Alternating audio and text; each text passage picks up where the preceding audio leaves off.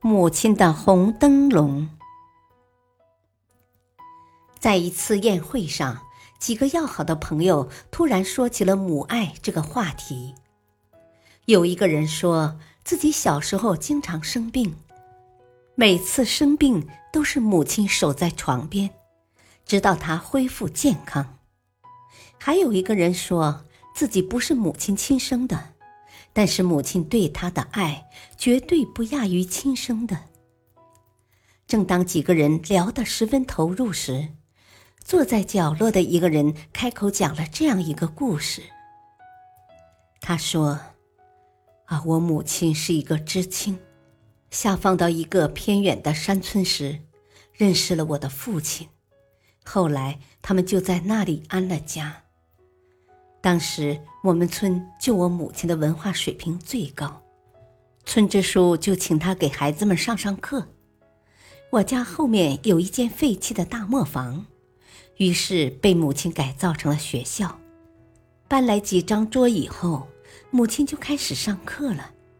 学生们加起来有三十多个，小的只有五六岁，大的却有十三四岁。坐在教室里显得参差不齐。刚开始我以为母亲是统一教他们认字的，后来才知道母亲将他们按年龄分成了六个年级，每天轮流给不同的年级上课。那时候半夜醒来，我总是能看到母亲还在认真的备课。山里的房子都是这个山头一个，那个山腰一个。学生们住得很分散，来上学时还得翻过一个山头。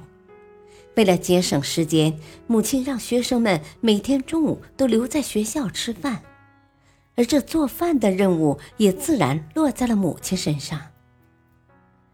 山里的天黑得早，尤其是冬天，下午四点一过，夜幕就降临了。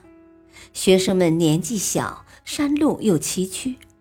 母亲总是不放心让他们自己回家，于是每天放学，母亲都会点着一盏红灯笼，把学生们一个个的送回家。直到送完最后一个学生，母亲才乘着夜色，拖着疲惫的身躯回到家中。那盏红灯笼是母亲自己做的，她用竹条弯了几个圈。又用红绸布把竹圈裹住，再找来几根铁丝做成夹子，放些松纸，就拿去用了。那段日子里，红灯笼照亮了无数条崎岖的山路，陪母亲度过了无数个黑夜，俨然成了母亲的化身。只要看到红灯笼，乡亲们就知道自己的孩子放学回家了。只要看到红灯笼，守在门口的我就知道母亲快到家了。有一天，我在家门口等了很久，始终也不见母亲的红灯笼出现。我等啊等，睁大眼睛盯着母亲回家的那条路，结果却看见了几个火把。渐渐的，火把越来越多。而且朝我们家这个方向慢慢靠近。等火把到了我眼前，我才看清是乡亲们举着火把把昏迷不醒的母亲送回来了。原来在回来的路上，红灯笼被风吹到了山沟里，母亲过去捡时一不小心摔伤了，还好路过的乡亲们发现了她。及时的把他从山沟里救了出来。很快，乡亲们又把村里唯一的医生请来了。乡亲们嘱咐医生，不管用多贵的药材，不管费多大的力气，都要把母亲治好。其实，那次母亲只是磕碰了头，再加上过度劳累，所以才晕倒的。休息了一个晚上，母亲就醒来了。醒来后，她发现自己还躺在床上，就挣扎着要起来赶去学校给学生们上课。一开房门，母亲突然停住了脚步。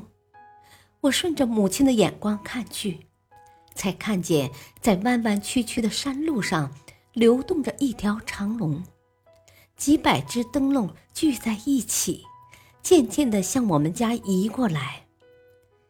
不一会儿，长龙就到了我们家门口，领头的是村支书，拿着一只灯笼，恭敬地递给母亲。村支书对母亲说：“老师，我们每个人都用最好的材料给你做了一只灯笼，这样再大的风也吹不灭了。”看着乡亲们诚挚的眼神儿，看着无数盏红彤彤的灯笼，母亲当时流下了幸福的泪水。听完这个故事。在场的人都沉默了。大道理：春蚕到死丝方尽，蜡炬成灰泪始干。无私的奉献，无私的爱，照亮的不仅仅是黑暗的天空，还有一颗颗感恩的心，以及自己的世界。